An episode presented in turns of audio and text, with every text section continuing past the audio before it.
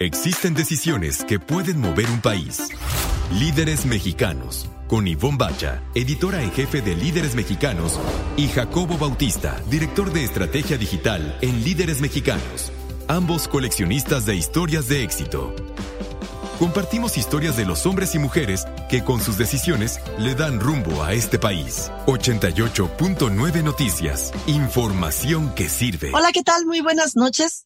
Ya estamos aquí en Líderes Mexicanos Radio. Yo soy Ivonne Bacha. Yo soy Jacobo Bautista. Buenas noches, Ivonne. Buenas noches a todo nuestro público en el 88.9 Noticias, información que sirve, y todos los que nos escuchan en iHeartRadio, que nunca los saludamos. Hola, porque ahora transmitimos hasta donde nos quieran escuchar, cuando nos quieran escuchar en iHeartRadio. Sí, fíjate que yo nos escucho a ti y a mí en iHeartRadio. Así que, pues sí, está bien que nos saludes porque así me voy a saludar a mí misma. bueno, pues hoy tenemos como siempre muy buenas entrevistas que seguramente van a disfrutar todos ustedes. La primera de ellas, bueno, en realidad es la segunda. La segunda que van a escuchar es la de Miguel Barbeito. Él es presidente de Mazda de México y es un amigo ya eh, antiguo de líderes mexicanos. Ya tenemos varios, varios años de conocerlo, muchas entrevistas y muchas anécdotas con Miguel Barbeito. Y tenemos un nuevo amigo que se llama Jorge Aguilar, que es director comercial de BioCatch para México, Centroamérica y el Caribe. De estas cosas de tecnología que están detrás del detrás, que hacen que, que no nos trancen el dinero en línea y además increíble, o sea, lo que hacen es increíble. La, la, verdad es que no le cambien, no se la pierdan porque está fantástica. Vamos a escuchar también a nuestro experto en meta liderazgo, Roberto Mourey, que nos va a estar platicando sobre las dos fuerzas invisibles que existen en las organizaciones. Y él dice que son la cultura, la cultura organizacional y, por supuesto, la marca. Y hablando de amigos de la revista Líderes Mexicanos, nos vas a contar de, de la primera entrevista que le hiciste a José Ignacio Balos Simón, el presidente de Un Kilo de Ayuda, cercanísimo a la revista. Sé que es tu amigo personal y, y un tipazo. Es un tipazo, fue, fíjate que desde que nos conocimos, aquel 2007, eh, fue una cosa muy impresionante. A mí me impresionó mucho todo lo que se hace y todo lo que se hacía desde entonces en un kilo de ayuda y la calidad humana de José Ignacio es impresionante.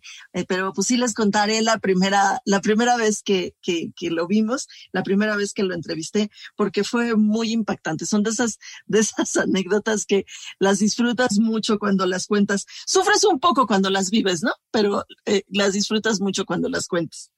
Oye, para cerrar, vamos, vamos, porque yo me voy a unir a tu recomendación. Yo le voy a echar un poquito más a tu recomendación de este, de una serie de un personaje entrañable y este también, pues algo de ver, algo de comer que ahora ya nos tenías abandonados con tus recetas. Regresamos a ellas. Sí, les voy a dar una recetita bien, bien fácil y es bien sabrosita y tiene que ver con, pues fíjate, con acompañar esa serie que les vamos a recomendar. Les aseguro que lo van a disfrutar muchísimo, las dos cosas juntas. Fantástico. Pues vamos con nuestro primer invitado. Líderes Mexicanos, un espacio para compartir y coleccionar historias de éxito. 88.9 Noticias, información que sirve. Pues Ivonne ya está en nuestra sala de Zoom, nuestro primer invitado. Él es Jorge Aguilar, director comercial de BioCatch para México, Centroamérica y Caribe. Jorge, mil gracias por acompañarnos aquí en Líderes Mexicanos Radio. Muchas gracias, Jacobo, por invitarnos a esta Ivonne. Un gusto en conocerlos y a sus órdenes. Gracias por la invitación.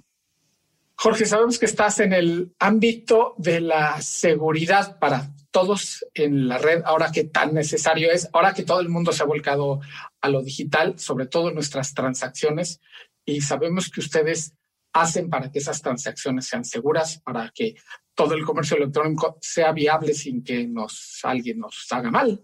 Pero cuéntanos específicamente qué es, qué es lo que hacen, a qué se dedica BioCatch. Muchas gracias, Jacobo, por la pregunta. Sí, fíjate que BioCatch nace primero en 2011 en Israel. Como ustedes saben, es un país muy atacado físicamente y también cibernéticamente. Y los fundadores de la compañía tuvieron una idea innovadora en ese momento, es poder adaptar la tecnología para que dinámicamente se pueda mover eh, en pro de, reducir el fraude en los canales digitales y sobre todo reducir la fricción. Te voy a poner un ejemplo muy básico. ¿Qué hacemos? Lo que, lo que sucede hoy en día, y creo que hoy está muy en boga en México, te llama un defraudador, ¿no? Te dice, soy de tal banco, tienes una, una operación sospechosa, necesitamos ayudarle. Por cierto, me llamaron hace una semana de un banco, precisamente. Y los usuarios siempre eh, eh, dicen que la seguridad siempre se va a romper en el eslabón más débil, que somos nosotros.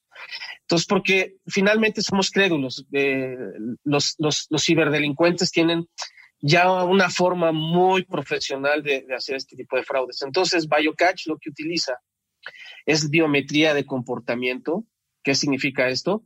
Que nosotros creamos un perfil de Jacobo, un perfil de Ivonne, al momento de que ellos interactúan con los dispositivos y la aplicación. ¿Cómo? Es decir, a la forma, la velocidad con la que escribes, los movimientos que tú haces en tu celular con el mouse, el giroscopio, la zona geográfica. Recolectamos alrededor de 2.000 parámetros en tiempo real y eso me permite generar un perfil de Ivonne y de Jacob. Si yo puedo medir eso, pues entonces viene algo muy interesante que es, pues puedo prevenir y si puedo prevenir, también puedo mejorar y crear estrategias. Entonces yo puedo identificar a la persona que está detrás de un canal digital por medio de su comportamiento que no puedes cambiar. Esto ya viene inherente en nosotros. Nosotros le llamamos familiaridad de los datos. Te voy a poner un ejercicio y con esto termino la respuesta. Cuando tú entres a tu banca en línea, cualquier banco que tú uses, te vas a dar cuenta que siempre vas a tener ciertos movimientos, cierta familiaridad a la hora de escribir, de moverte, y eso lo podemos nosotros medir y nos permite identificar si la persona que está detrás es quien dice ser. Estamos platicando con Jorge Aguilar, él es director general de BioCatch. Eh, Jorge, te escucho y me ubicaba a mí misma, pero de tal forma, eh, es que a mí me acaba de pasar, ahora eh, aquí en el confinamiento, justo me hablaron, justo me dijeron y justo caí y se llevaron toditita mi quincena, o sea, completita. Acabé sin un quinto. Entonces, me, me ubicaba yo, pero entonces ustedes lo que hacen es generar ese perfil, pero del mal ¿no? Para, para, y del bueno. Ah, de los dos. De los dos. Sí, así como, así como puedo perfilar al usuario genuino, también perfilo al usuario malo. De tal forma que si yo veo que ese defraudador está usando un comportamiento criminal, yo lo tagueo, tagueo su comportamiento y tagueo sus dispositivos, que me permite que si en ese banco ya estuviera Bayocache en producción, lo que yo hago es, ah, yo ya tengo el perfil registrado de Ivonne, ¿no? Pero al momento de que tú recibes una llamada por teléfono, al momento de tú seguir ese patrón que te está indicando un tercero, tu patrón cambia, porque normalmente el cerebro, nosotros le llamamos coordinación mano-ojo, cambia ese perfil y hay variaciones en el momento de que tú estás escribiendo de la familiaridad de los datos. Entonces yo correlaciono al malo y al bueno, entonces yo le digo al banco inmediatamente en tiempo real, oye, este usuario está haciendo o es un posible ataque de fraude y el banco puede tomar una acción en tiempo real, ya sea que te cierre la sesión, te llame por teléfono, te mande un SMS o aplique alguna remediación en su estrategia de negocio. No, no, es que qué maravilla que poder, poder hacer eso y de tal forma que quienes son tus clientes directos son los bancos. Exactamente, los bancos o cualquier plataforma digital, eh, que esto es muy interesante, cualquier plataforma digital que tengan usuarios digitales y que además quieran protegerlos de un fraude es un potencial cliente de BioCatch. Pero inicialmente son los bancos y las plataformas de e-commerce. Estamos en Líderes Mexicanos Radio platicando con Jorge Aguilar, director comercial de BioCatch para México, Centroamérica y el Caribe. Nos estaba platicando de las defensas que han que ha logrado este hacer para que estemos protegidos en la red. La banca móvil ha avanzado en, en, estos poquitos meses, ya lo hemos visto mucho Ivonne y yo, 125% ha aumentado la, la gente que hemos acudido a la banca móvil. Entonces, ustedes saben que yo me tardo como un minuto en poner mi, mi password porque nunca me acuerdo y demás. Es, es así como funciona. Y tú le das estos, estos datos de mi comportamiento muy este, extraño, y, ya lo estoy diciendo públicamente, además, este, al banco, ¿tú, recopilas esto y se los das a los bancos para que ellos pongan estas este, guardas. Sí, déjame, déjame eh, poner un ejemplo muy sencillo. De hecho, nuestra tecnología es muy simple, somos un servicio en la nube, SaaS, lo que nosotros proveemos hacia, los, hacia las compañías son dos cosas. Unos JavaScript, que son unas líneas de código que se insertan en las diferentes páginas de la banca móvil o de la banca por Internet. Y en, las aplicaciones eh, del celular, nosotros proveemos una pequeña librería que al momento de que tú descargas esa aplicación o la primera vez que tú ingresas a la banca por Internet, Bayocash empieza a crear, aprender de tu comportamiento. Por ejemplo, Jacobo, de esto, ¿no? Tú siempre estás, veo que tienes que hacer esto, hacer esto, hacer esto. Eso ya forma parte de ti. Entonces, Bayocash es lo mismo. Ah, cuando Jorge se está logueando, veo que utiliza mucho el dedo pulgar, ¿no? Es, zurdo, es derecho, dónde se está conectando, la presión, si tenemos un smartphone puedo medir hasta la presión con la cual tú ejerces en la pantalla. Las curvaturas, esto es un modelo matemático, ¿no? No es ciencia nuclear, es un modelo matemático. Casi siempre tú tienes una zona de calor, ¿no? En, en, la pantalla y en el mouse. Entonces todo eso lo voy aprendiendo y digo, ah, ok, yo no sé si es Jacobo, muy importante, o no sé si es Simón. Yo solo sé que es un usuario que tengo un perfil de comportamiento. El que sabe si es Jacobo o es Simón es el banco, porque nosotros manejamos todos estos datos de manera anonimizada. De hecho, cumplimos con la Ley Federal de Protección de Datos Personales, que evita que nosotros tengamos, y ahí es donde viene la receta crujipollo, no manejamos teléfono, dirección, o sea, yo no sé si es Jacobo o Sibón el que está detrás, eso solamente lo sabe el banco, porque asociamos un registro que es anónimo, para, para mí va a ser Jacobo es el 10, 20, 80, 250, pero el banco sí tiene esa correlación de que ese número corresponde a Jacobo y entonces podemos aplicar una estrategia para remediar o prevenir un fraude potencial. Estamos platicando con Jorge Aguilar, eh, director comercial de BioCatch. Eh, nos decías al inicio de esta conversación, Jorge, que es eh, una empresa, es, un, es una institución, es, vaya, nacida en Israel, ¿cierto? ¿Cómo es? Es correcto, sí. ¿Cómo es que decidieron traerlo a México? Muy bien, de hecho, hiciste una excelente pregunta. Fíjate que para los defraudadores, Latinoamérica es un mercado muy grande, muy grande, porque obviamente, eh, especialmente México y Brasil son los dos países más atacados y donde los ciberdelincuentes obtienen más, más ganancias, ¿no? Porque obviamente la industria y los canales digitales, tanto en Brasil como en México, son muy explotados, tanto el e-commerce como la banca digital. Entonces ahí es donde está, digamos, el negocio de los ciberdelincuentes. Entonces, Estratégicamente, eh, nuestros fundadores y el board, nuestro board está en Nueva York, eh, decidieron eh, empezar a, invertir precisamente en México, sabiendo que hay una gran necesidad de los usuarios finales de tener una mejor experiencia sin meterles fricción. Te pongo un ejemplo. En mi caso, yo tengo una cuenta donde si pasa mucho tiempo, se desactiva y luego tengo que llamar por teléfono, aplicar una serie de preguntas y me dicen, ¿Cuál es la, pregunta, la, la, película favorita de... Pues al año pasado era El Guasón, hace 10 años ya no me acuerdo. Entonces se bloquea y entonces tienes que volver otra vez a llamar por teléfono para ver si eres tú realmente. Lo que busca Bayocash y vemos que estamos dando valor es que si yo conozco el comportamiento de la persona y lo puedo seguir desde que se loguea hasta que se sale, pues entonces no debería yo friccionarlo, ¿no? Tú simplemente le mandas en tiempo real algún otro método de autenticación sin bloquearle la cuenta, sin bloquearle el servicio.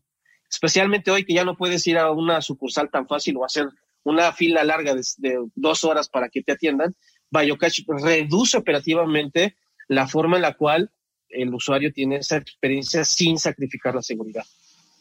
Jorge, ¿y cómo les ha ¿Cómo les ha ido a, nivel negocio en, la pandemia? Porque hemos visto que todo se ha acelerado digitalmente y le habíamos dado un, pues no, no mucho pensamiento al, al asunto de la seguridad, que es vital. Sí, mira, de hecho yo tengo ya la compañía más de dos años. De hecho, cuando arranqué no teníamos clientes, eh, pero al momento de que empezaron, empezaron a ver que la plataforma funciona, porque más allá del vendedor, eh, yo creo que lo que funciona siempre es la tecnología, ¿no? Si la tecnología te resuelve algo que te duele y además te da beneficios, pues obviamente le pones atención. Entonces, eh, dicho esto, eh, nosotros hemos visto que desde el último año, precisamente el modelo tradicional de la banca cambió, así como el Uber cambió la forma de, utilizar los taxis, yo creo que la pandemia cambió la forma de, hacer eh, servicios financieros y de mover el e-commerce. Ustedes lo han visto, o sea, han cerrado ya muchísimos negocios porque todo el mundo se va a subir al mundo digital. Entonces, entendemos que ahora, precisamente, todas estas compañías, dentro de su estrategia de negocio, tienen que prevenir un fraude y ahí es donde nosotros venimos a resolver y ayudar en ese sentido. Ay, eh, Jorge Aguilar, eh, él es director comercial de BioCatch. Ojalá y tengas muchísimo más éxito, porque de veras no sabes cómo he sufrido. Después, de, cada vez que me acuerdo de mi experiencia, quiero llorar. O sea, es una cosa verdaderamente horrible. Te agradecemos muchísimo estos minutos aquí en Líderes Mexicanos Radio, Jorge. Muchas gracias, Ivonne Jacobo, por este tiempo. La verdad es que muy contento y estoy a sus órdenes para cualquier duda o comentario nosotros vamos a hacer una pausa aquí en Líderes Mexicanos Radio en el 88.9 Noticias. Información que sirve. Líderes Mexicanos con Ivonne Bacha y Jacobo Bautista. Compartimos y coleccionamos historias de éxito de hombres y mujeres que con sus decisiones le dan rumbo al país. 88.9 Noticias. Información que sirve. Estamos de regreso en Líderes Mexicanos Radio, aquí en el 88.9 Noticias, información que sirve. Y hablando de amigos, Ivonne, como empezamos este programa a relatar, pues en el caso de Miguel Barbeito, tú tienes una relación cercana la revista Líderes Mexicanos, tiene una relación muy cercana con José Ignacio Ábalos, quien hace muchísimas cosas, hace un montón de cosas, pero nosotros lo conocimos a través de un kilo de ayuda. Y, sí. Yo no, yo no recuerdo cómo lo buscaste o cómo se dio este asunto. Pues sí, lo buscamos para hacerle una entrevista justamente por un kilo de ayuda y estaban lanzando eh, y comenzando una nueva estrategia de comunicación. Así que, pues entre que nos buscaron su, su equipo de comunicación y nosotros llegamos también a él y vaya total que fuimos en 2000, en 2007. Y bueno, pues eh, mi hija en aquel momento no tenía más de dos años. O sea, yo creo que todavía no cumplía los dos años. Así que es importante esa anécdota por cómo iba el coche, porque el coche, pues por supuesto que estaba lleno de eh, juguetitos, de la silla de la niña, de los suéteres, eh, un, un, un, zapato, un guarache, un, ya sabes, Menos, menos de cinco años. menos de dos. no, pero menos de cinco años que asegura que el coche jamás está limpio. No, es, era una cosa, bueno, ahora eh, tiene 16, bueno, está por cumplir 16 y tampoco logra eh, tener limpio. Sigue haciendo este confeti todo lo que tiene en las manos, en fin. Bueno, pero desde entonces, desde que tenía dos años, hacía los confetis. Entonces el coche iba en un estado verdaderamente alarmante. pero bueno, yo no sabía lo que iba a suceder. A mí qué me importaba, pues es mi coche, ¿no? Entonces llegué a Reforma, enfrente, fíjate que no me acuerdo cómo se llama esa calle, pero estaba justo enfrente del el restaurante La Tablita. Y ahí en esa, en esa, en esa esquina, en esa casa, estaban las oficinas de un kilo de ayuda y la oficina principal de José Ignacio Ábalos. Después se cambió enfrente, justamente atrás del restaurante de la tablita en un edificio pero en aquel momento estaba en esa casa que te estoy contando. Así que llegamos, este, fíjate que el que tomó las fotos fue Rodolfo Valtierra, en aquel momento todavía seguía aquí con, con nosotros, con líderes mexicanos. Entonces llegamos Rodolfo Valtierra y yo, eh, pues nos pusimos a hacer primero las, eh, las fotografías. Yo recuerdo que tenía eh, pues mucho tiempo, pero eh, después de la comida, a la hora más o menos ahí, como cuatro y media, tenía una cita en Los Pinos, porque íbamos a ver algunas cosas que estábamos trabajando ahí con, con Roberto Mourey, fíjate. Mira. También estábamos conociendo a Roberto Mourey, que en un momentito más lo vamos a escuchar. Entonces estaba eh, tomando las fotografías, terminamos de tomar las fotografías y ya iba yo a comenzar ah, la, entrevista. Y al eh, pues intentar comenzar la entrevista eh, me dijo no no no pero por qué no hacemos la entrevista mientras comemos te invito a comer.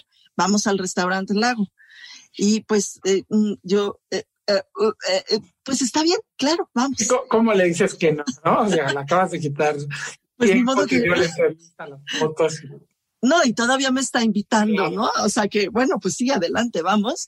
Eh, y le dije, pues yo, yo te sigo, ¿no? O sea, es un señor muy importante que por supuesto tiene, eh, tiene un chofer y tiene, o sea, entonces yo, yo con todo gusto te sigo. Y entonces volteó y le dijo al chofer, le dijo, no, tú síguenos, yo me voy con ella en el coche. Y yo de pronto, Jacobo, recordé así el coche como estaba. Y yo, ¿what? no, por favor. no, por favor, no, por favor, no, por favor. Te suplico Entonces dije, yo me voy a adelantar para, para, pues para acercar el coche. Ya no sabía no qué, ni qué decir para qué me iba a acercar. Porque él me decía, no, no, yo te acompaño, yo voy contigo. ¿Cómo vas a ir tú sola? Pero yo lo que quería era limpiar el coche. Tener cinco minutos para sacar Finalmente, Jacobo, logré limpiar algo, algo, lo más así aparatoso, pero ya sabes que como donde ve la, la suegra, o sea, lo metí abajo del asiento, algunas cosas en la cajuela, pero bueno, pues algunos de los, de los detalles así como el, el, zapato y por supuesto el, pues la, la sillita del bebé, pues se quedaron todas ahí.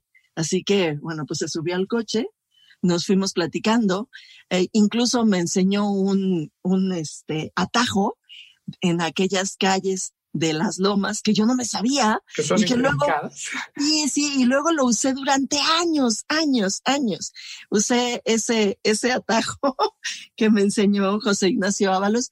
Y bueno la sillita de, de mi hija sirvió también pues para platicar por supuesto de un kilo de ayuda y de las cosas que estaba comenzando a hacer con los niños, que ahora sigue sigue haciéndolo, la importancia que tiene eh, amamantar a los niños, la leche materna en los primeros años o en los primeros meses de la vida de los niños. Todo eso sirvió porque pues se dio cuenta, eh, pues era evidente que yo era mamá de una niña o de un niño muy chiquitito, así que sirvió para también seguir la conversación de lo que estaba haciendo, pero fue no sabes lo la que pasé, o sea, de verdad, o sea, Dios mío, Dios mío, Dios mío, me van a correr, o sea, me van a correr. Pues como en tu anécdota, llegamos al destino y vamos a escuchar a Roberto Murray. Vamos. Líderes mexicanos con Ivonne Bacha y Jacobo Bautista. Compartimos y coleccionamos historias de éxito de hombres y mujeres que con sus decisiones le dan rumbo al país. 88.9 Noticias. Información que sirve. Muy buenas noches. Soy Roberto Murey, presidente y fundador del Instituto Meta Liderazgo. En mi intervención de esta noche en Líderes Mexicanos Radio, te comparto dos de las fuerzas invisibles más poderosas en tu organización que si las sabes liderar lograrás tus resultados más rápido este 2021. Primera fuerza invisible, la cultura organizacional. La cultura tiene el grandísimo poder de determinar los comportamientos de millones de ciudadanos en un país y es así como podemos entender ¿Por qué los alemanes son más disciplinados, racionales y puntuales? Y los italianos, por ejemplo, más apasionados, creativos y fanáticos con la moda. La cultura está metida en toda la vida y la historia de un país, en su música, comida, tradiciones, valores, y es así porque la cultura es el carácter del país, determina quién es como comunidad social. Y lo mismo ocurre en una organización. La cultura es el carácter de la organización, determina su identidad corporativa y dispara un proceso que empieza primero con quién soy como organización, define a quién contrato y a quién no. ¿Qué hacemos y cómo lo hacemos? Y por lo tanto, ¿qué resultados logramos y qué resultados no logramos? Así de simple y así de complicado. La cultura se forja todos los días con disciplina y con una gran claridad de quién soy hoy y quién quiero llegar a ser como organización. La cultura, una cultura lenta es un cáncer organizacional. Allá afuera, el contexto y la competencia, si avanzan más rápido que tú, te vas a morir. Vamos con la segunda fuerza invisible, la marca.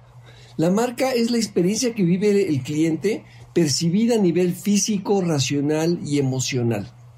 La marca es la identidad exterior, es la expresión de la cultura. Es la forma, el tono y la manera en que se comunica y se relaciona íntimamente con los clientes. La marca se vive en el corazón de las personas. Hay una frase que me encanta de Tony Shea, que en paz descanse, y quien fue CEO de Sapos, ¿no? una gran organización en términos de cultura, y la frase decía, la cultura y la marca son los dos lados de la misma moneda. Es decir, no puedes tener una experiencia de primera con tus clientes con una experiencia de quinta con tus, con tus colaboradores. No hay manera. Tus clientes son lo más importante. Si no tienes clientes, no tienes negocio. Punto. Ahora bien, lo que también te debe de quedar muy claro es que tu primer cliente es tu colaborador. A tus colaboradores los tienes que ver como voluntarios que hoy aparecieron a trabajar, pero no sabes si mañana lo harán. Todos los días te debes de ganarte su lealtad, su corazón y su compromiso para que entreguen su mejor versión. La experiencia que creas con tus colaboradores, es decir, con tus clientes internos, debe de ser la misma que ellos van a construir con tus clientes externos. La cultura es la experiencia de tus colaboradores y la marca es la experiencia de tus clientes. El saber cómo alinearlas te ayudará a acelerar de manera exponencial el logro de tus resultados este 2021. Me puedes seguir en LinkedIn, Facebook, Twitter. Solo busca Metaliderazgo con doble T y ya. Hasta la próxima y cuídate mucho. Líderes mexicanos. Un espacio para compartir y coleccionar historias de éxito. 88.9 Noticias. Información que sirve. Y pues ya estamos de regreso aquí en Líderes Mexicanos Radio en el 88.9 Noticias, información que sirve. Y Jacobo Bautista, ya tienes llena tu sala de Zoom. Cuéntanos, por favor. Pues sí, ya tenemos en la sala de Zoom a Miguel Barbeito, presidente de Mazda de México, esta marca emocionante. Yo creo que es la marca más emocionante de autos que hay en, en México. Miguel, muchísimas gracias nuevamente por acompañarnos en Líderes Mexicanos, ahora en el formato de radio muchas gracias a ustedes, Jacobo y Bon, por la invitación. Siempre un gusto poder platicar con ustedes. Ya tenía mucho tiempo que no lo hacía, pero bueno, muy, muy al pendiente de todo lo que hacen ustedes y a la orden, con mucho gusto.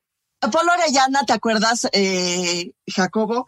Que fue uno de los primeros entrevistados. Polo estaba al frente de Mazda hace ya varios años y pues lamentablemente se eh, pues falleció y fue cuando entró Miguel fue cuando entró Mike y lo conocimos. Ya lo conocíamos eh, porque formaba parte del, del, equipo de Polo desde hace mucho tiempo. Yo desde entonces, eh, quiero decirte, Mike, a ti también, Jacobo, y a nuestro auditorio, que a mí yo gozaba muchísimo las visitas siempre a las oficinas de Mazda, porque son muy divertidas de verdad, todo, o sea, cómo están hechas, cómo están eh, organizadas, eh, cómo se ven, y, y, pues la gente la pasa muy bien. ¿Cómo le has hecho, querido Mike, para mantener ese, esa cohesión de equipo durante este confinamiento? Porque no ha de estar nada sencillo. No, la verdad es que, como tú lo comentas, esta marca tiene, tiene su encanto, siempre, siempre lo, lo he dicho y lo seguiré diciendo tiene su encanto, es única, son de esas marcas que te, que te cautivan. Es cuando hago siempre esta analogía, eh, como cuando uno va a una fiesta y hay gente que tiene buena vibra, mala vibra, y tú te quedas con la gente que tiene buena vibra, ¿no? En las casas que tienen buena vibra. Eh, un poquito o un mucho es lo que tenemos como marca cuando nuestros clientes entran a las distribuidoras, cuando los clientes nos hacen el favor de comprar, cuando llevan sus vehículos a servicio, cuando nos visitaban, y digo visitaban pues, porque nadie está este, viniendo a la oficina, ese encanto que, tiene esta marca y, y este, eh, regresando a tu, a tu pregunta, en este, este confinamiento sin duda ha sido eh, bastante retador de manejar para mantener al equipo unido, estando a la distancia cada uno de nosotros. Y la verdad es que es un equipo que está comprometido con la marca, es un equipo que está comprometido con ellos mismos y con el trabajo que hacen. Obviamente como todos los seres humanos, estamos llenos de emociones, de altas y de bajas, eh, sin lugar a duda, pero lo más importante es que estemos muy de cerca con la gente, que escuchemos a la gente. Yo personalmente he tenido muchos acercamientos con todo el equipo de trabajo para ver no qué están haciendo en cuestión laboral, sino ellos cómo están, sus familias cómo están, porque al final del día si una persona no está bien emocionalmente o, de salud en este caso, que al final también es, es, emoción, pues no va a poder rendir en el trabajo. Entonces es algo bien, bien, bien, bien importante y eso es lo que nos ha ayudado a, pues a sortear esta, esta crisis de salud, esta crisis económica, esta crisis social, esta crisis de todo tipo que hay hoy día en, el mundo. Y, bueno, la verdad es que tenemos un, gran equipo. Estamos en Líderes Mexicanos Radio, en el 88.9 Noticias, platicando con Miguel Barbeito, presidente de Mazda de México. Miguel, y hablando de esta cuestión, de este equipo que han formado en Mazda a la distancia, pues lo han hecho muy bien porque tuvieron en realidad resultados muy buenos para 2020, que dicho sea de paso, la corporación desgraciadamente en la pandemia cumplió 100 años, ya un siglo como corporación, y ustedes este, lo celebraron teniendo muy buenos resultados en un ambiente complicadísimo. Sí, bastante, bastante retador que fue Jacobo en, un año que era eh, para celebrar, porque 100 años se dicen muy fácil, pero la verdad es que somos muy pocas las marcas a nivel mundial, no nada más automotrices, sino de, muchas industrias que llegamos a 100 años. Sin embargo, eh, lo hicimos de una manera diferente, eh, introduciendo vehículos de 100 aniversario, haciendo diferentes esfuerzos cada uno dentro de sus zonas de expertise, dentro de sus, de sus países no hubo oportunidad de, poder festejar como se tenía pensado.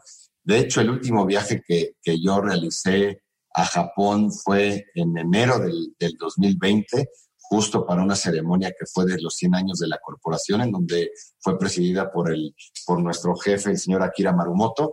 Y bueno, este, el tiempo pasa, lo celebramos de otra forma.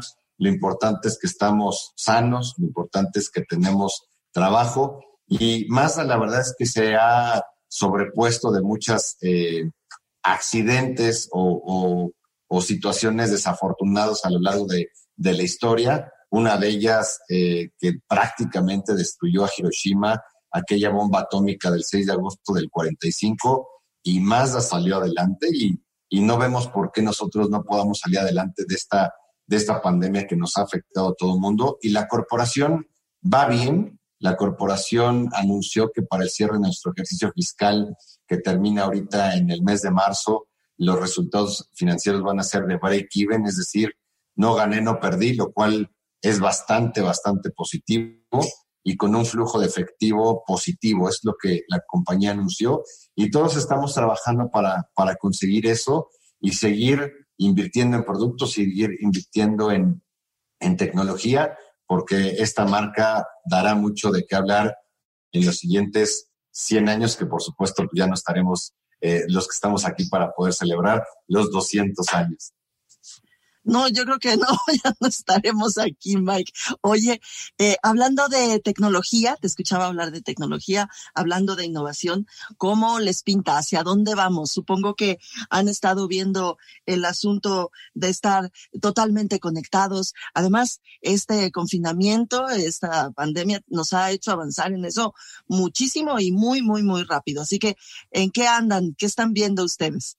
Sí, nosotros sin lugar a duda eh, nos estamos moviendo de una forma más rápida a como lo estábamos haciendo, porque todo esto vino a, revolucionar cualquier tipo de industria y la automotriz no fue la excepción para reducir los gases invernadero, para mejorar el, CO2 eh, con este acuerdo de París que muchas, muchos países se sumaron ya hace, ya hace algunos años.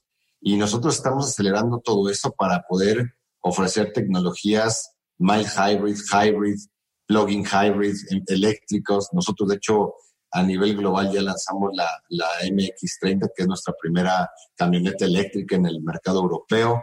Este año se lanzará en Estados Unidos. En fin, estamos acelerando toda esta transformación y esto no nada más porque los gobiernos así lo requieren, que si bien, pues sí es un requerimiento de los gobiernos, pero, pero más que nada es un requerimiento del consumidor. El consumidor cada vez está más preocupado por todo lo que tiene que ver con el medio ambiente, que sin duda, pues todo esto que nos está pasando hoy es originado de eso, de una de las partes, todo lo que se está transformando, los océanos, eh, aire, tierra, bosques, todo, todo está transformando. Entonces, nosotros como industria tenemos que, que, movernos, nosotros como Mazda nos estamos moviendo y en los siguientes meses van a escuchar muchas, muchas, muchas novedades de la, de la marca a nivel global y sin duda esto aplicará para, para México también. Estamos en Líderes Mexicanos Radio a través del 88.9 Noticias, información que sirve, platicando con Miguel Barbeito, presidente de Mazda de México. Bueno, creo que alguna vez te conté, yo a Miguel lo conocí en el Hotel San Regis cuando teníamos esta iniciativa muy linda que se llamaba eh, Marketing Board, cuando era director de Mercadotecnia, y me acuerdo que desde entonces, una entrevista muy cortita en aquel tiempo, y yo aprendí, Miguel, lo que no había aprendido en 20 años de la industria automotriz, de hablar cinco minutos contigo. Y recuerdo que en aquel momento, y yo lo he notado a lo largo del tiempo, nos decías que más así son coches, sí es tecnología, sí es maquinaria, pero el centro es la persona.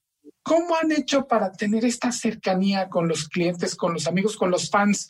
Porque muchas veces con, sucede mucho con tu marca que no son clientes, sino se vuelven como fans de, de, de Mazda. Sí, lo, es muy buena pregunta, Jacobo. La verdad es que es un tema, sí de procesos, sí de, de, de ofrecerle lo mejor a nuestros clientes o a nuestros fans, que nosotros como bien dices, buscamos la fascinación de nuestros clientes. Ya no es necesario nada más la satisfacción, porque la satisfacción ya es lo mínimo indispensable que cualquier marca tendría que tener, ya es la fascinación, pero nosotros lo que estamos eh, permeando en todos niveles, eh, incluyendo por supuesto nuestros distribuidores, que son los que atienden a nuestros clientes, es, es una cultura de servicio. Nosotros, como buena marca japonesa, la cultura del servicio es importantísima. La verdad, y más siendo una marca de origen de Hiroshima, si tienen la oportunidad de, de, haber leído o visto algún documental o el que haya tenido la oportunidad de viajar en Japón, varía mucho de Tokio, que es más cosmopolita, a un Hiroshima, que es un tema más arraigado, ¿no? De, de todas sus costumbres. Y nosotros siendo de ahí, tenemos un tema cultural muy arraigado y es cascadearle a nuestros distribuidores, a, todo nivel, dueños, gerentes generales, eh, técnicos, vendedores, que la cultura por el servicio es lo más importante. A los ingenieros, a los que producen los vehículos, a los, este, a los diseñadores, el centro de todo tiene que ser el cliente. Miguel Barbeito, eh, director, eh, CEO de, de Mazda de México.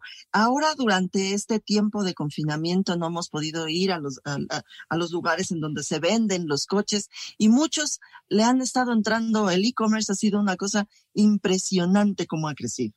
Ustedes eh, y hablando de servicio, porque además es el e-commerce es terriblemente eh, difícil en ese sentido, porque estás a un clic. Ay, no, estos ya me cayeron gordos y le das clic para el otro lado. ¿Ustedes le han entrado a este asunto y cómo les ha ido? Bien, de hecho nosotros ya veníamos eh, desde el 2018 eh, con todo este tema del e-commerce bastante avanzados. No nos agarró desprevenidos, para serte honesto, Ivonne, en todo esto. Más bien aceleramos más toda esta transición, toda esta transformación digital.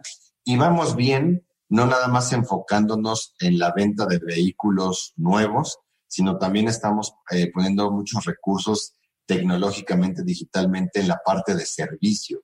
¿Por qué? Porque los clientes ya nos dimos cuenta que no queremos perder el tiempo en el tráfico, los que estamos en las grandes ciudades, no queremos arriesgarnos a la inseguridad, no queremos gastar a lo mejor gasolina en ir y comprar algo, o tiempo, o lo que sea. Entonces, con un clic, nosotros hoy podemos eh, y le ofrecemos a nuestros clientes que agenden su cita de servicio para los eh, servicios de mantenimiento, eh, que lo puedan pagar en la plataforma digital y el distribuidor va a la casa, al domicilio, tanto de donde vive o donde trabaja por el vehículo y el cliente se desentiende. Entonces empieza con un tema digital, termina obviamente porque tienes que llevar el vehículo al, taller, pero te damos la opción de, de, recogerlo nosotros. Entonces, estamos acelerando mucho todo esto de cara al cliente y también internamente, porque internamente hay muchos factores, hay muchos, este, eh, pues sí, factores que, que juegan para mejorar el proceso y todo se está automatizando, todo se está digitalizando para que pueda ser más fácil y más rápido para el cliente. Miguel, ¿qué viene en, el futuro? Y no, no futuro de los nuevos modelos que sabemos que tienen en, en puerta, que sé que es lo que los colegas más te, más te preguntan, sino en el futuro. ¿Cómo, cómo visualizas el futuro de, de Mazda en particular en unos 5 o 10 años? Sí, de hecho, estamos trabajando en el plan de negocios a mediano plazo, Jacobo, y la verdad es que esta marca, y no es porque trabaje en ella, y también es porque trabajo en ella, tiene un futuro bastante prometedor. Es una compañía que, que, que sigue invirtiendo y seguirá invirtiendo en lo que es producto, tecnología y manufactura. Prueba de ello es la, la planta que estamos construyendo en Alabama, eh, en donde vamos a producir una camioneta que hoy no existe, únicamente para el mercado eh, de Norteamérica, es decir, Estados Unidos, Canadá, México. y, y, bueno, es, es, un futuro prometedor. Los ojos de nuestros jefes están puestos en México como tal. De hecho, México, después de, por supuesto, de Estados Unidos eh, y de Japón, porque de ahí es la compañía, México es, es el país en donde más tienen los ojos puestos, porque tenemos la planta de manufactura, ¿por qué? Porque los resultados aquí se están dando de una forma, de una manera favorable. Entonces, eso es bueno, sí, y, hay gente que dice, pues no es tan bueno porque te están viendo. No, yo creo que es bueno porque te compromete y tú das el 200% para poder seguir trabajando en esto, entregando resultados y seguir creando empleos y moviendo esta economía en el país, que la verdad es que me encanta México, no me voy a ir de México, no voy a claudicar y lo que queremos es seguirle apostando a este país y que se siga moviendo la economía.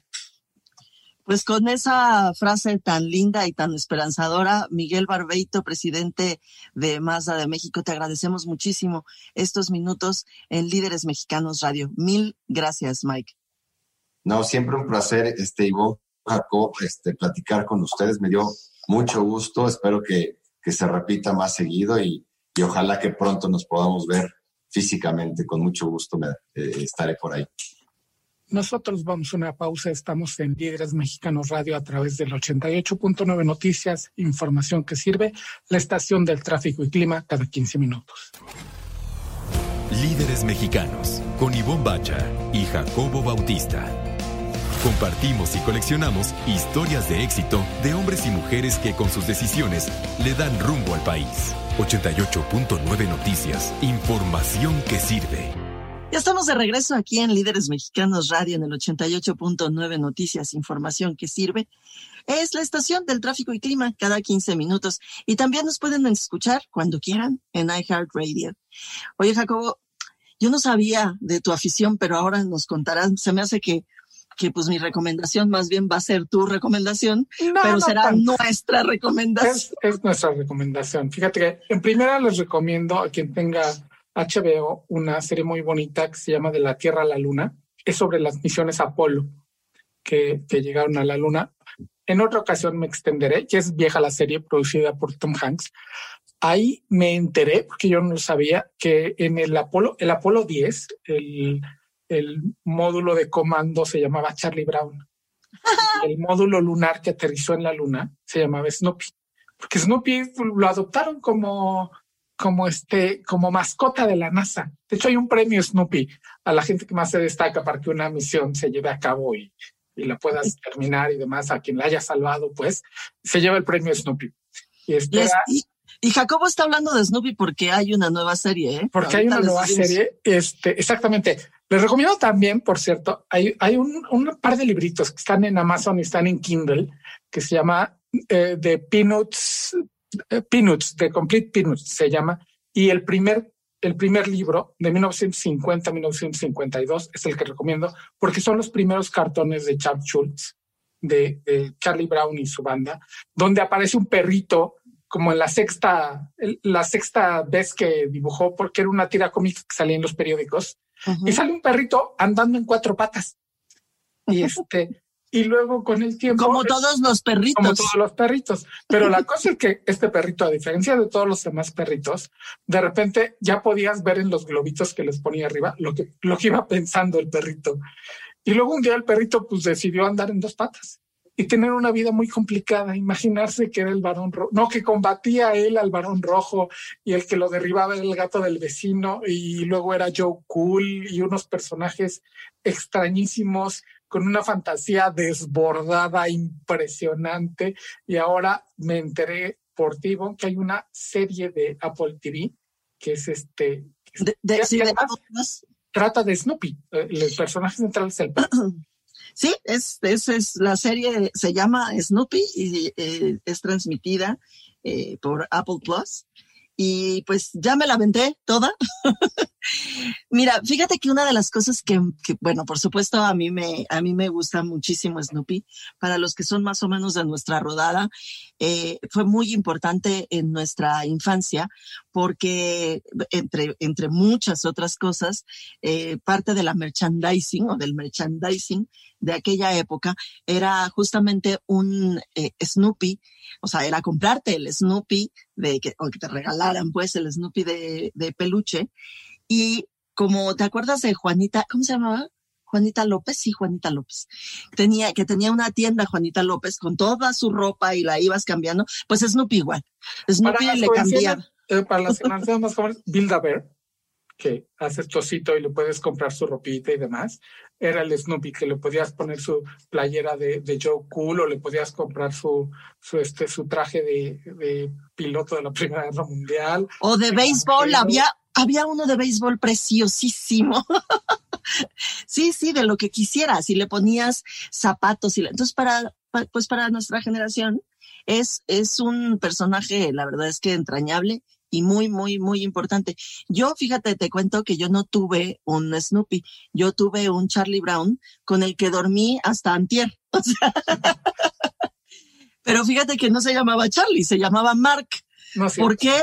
Pues, pues, pues, mira, yo siempre he dicho que porque traía, que cuando me lo regalaron, traía una pulsera que decía, hola, yo soy Mark.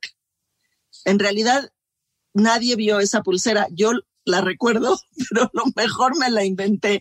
Así que, no es garantía que haya existido. No, no es garantía, pero se llamaba Mark. Y esta serie, te digo que una de las cosas que más me gustó eh, es que el, el, el feeling es de cuando éramos niños, porque las, eh, las caricaturas duraban ocho minutos, ¿te acuerdas? Sí.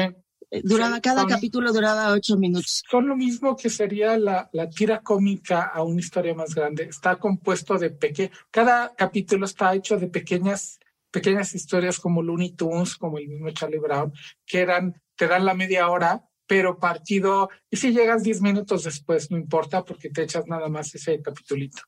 Exacto, y así está eh, eh, hecho, así está armada esta serie de Snoopy y es una delicia porque eh, pues estamos muy acostumbrados a ese ritmo. Mi hija, que no está acostumbrada a ese ritmo, lo, lo aceptó bastante bien porque además es muy rápido. Lo malo es que ya nos aventamos todo, toda la, la, la primera temporada, digamos, y ahora seguramente habrá que esperarse todo un año porque eso es lo que hace Apple. Eh, lo, lo eh, mm, lanza una temporada por año. Entonces, pues lástima que pues nos tendremos que esperar o verla al infinito, ¿no? Hasta que te lo aprendas porque pues así le hicimos cuando éramos niños con todo. Lo hizo con todo, especialmente con Don Gato y pues, pues ahí está. ¿Y qué recomiendas acompañar esta gran serie? Ustedes saben que yo siempre recomiendo este, cosas de beber y como muy de, de, de adultos, pero ahora les voy a recomendar ah, que hagan una receta que me encontré por ahí, que es una maravilla compren, o porque además ahí sí no la hagan porque es muy complejo, a mí nunca me ha salido bien. Eh, pasta hojaldrada en, en el súper. En el súper, en la zona del, del pan, piden medio kilo de pasta hojaldrada Y con eso llegan a su casa, la estiran en la, en la, muy bien en una mesa y van haciendo cuadros mm, medianos, eh, como de unos 5 centímetros cada, cada, cada lado. Y en el centro pongan un pedacito de ate, de membrillo, y un pedacito de queso Filadelfia. Lo cierran muy bien, ya saben que lo tienen que cerrar con un poquito de agua o de huevo para que no se salga. Lo pisan así alrededor con un tenedor para que efectivamente no se salga. Lo barnizan con el mismo huevo, le espolvorean un poquito de azúcar, lo meten al horno unos cinco minutos siete minutos, depende de su horno, pero ahí tienen que ir viendo que la pasta quede doradita y bien preciosísima. Ustedes la van a ver cuando esté lista. Lo sacan, lo dejan enfriar, no mucho, porque el chiste es que cuando lo muerdan, este salga oh, y sale deshecho el queso y deshecho el latte y no saben qué delicia muy dulcecito, pero como es ate de membrillo tampoco es extraordinariamente dulce y para acompañar viendo a Snoopy me parece que es una gran, gran recomendación. Sí, porque son de esas cosas que te reconfortan el alma, que no son nada complicadas, porque la historia de Snoopy pues no es nada complicada. El, el primer capítulo, por ejemplo, es que Snoopy escribe por fin su libro. Los que leímos la tira cómica siempre estaba escribiendo su libro que empezaba, era una noche oscura y tormentosa, que por cierto ese libro sí existe, es una referencia oscura a un libro de un, de un escritor norteamericano. Y aquí por fin publica su libro y publica que él, él creció en el lejano oeste. Y Charlie Brown se va topando con que, pues no, no es cierto, no creció en el viejo oeste. Yo lo fui a recoger a la granja de perritos. y así todas las cosas. Hay un capítulo en el que por supuesto lloré porque yo lloro con todo, hasta con Snoopy, en el que cuentan cómo se hicieron amigos. Eh, pues eh, eh, Emilio en español se llama Emilio, pero Goodstock y él y yo por supuesto lloraba, pero y no tenía yo mi molotito de ate con queso Filadelfia, pero ustedes prepárenselo para que cuando llore le den una mordidita y se les quite así. y, en ese tono de, de perro feliz, pues llegamos al fin del Líderes Mexicanos Radio en nuestra emisión número 30. Sí, es nuestra emisión número 30. Muchas felicidades, Jacobo. Muchas felicidades también a ustedes, nuestro auditorio. Muy buenas noches, que descansen, que la pasen muy bien. Esto fue Líderes Mexicanos. Con Ivonne Bacha, editora en jefe de Líderes Mexicanos, y Jacobo Bautista, director de Estrategia Digital en Líderes Mexicanos. Compartimos historias de los hombres y mujeres que con sus decisiones le dan rumbo a este país. 88.9 Noticias, información que sirve.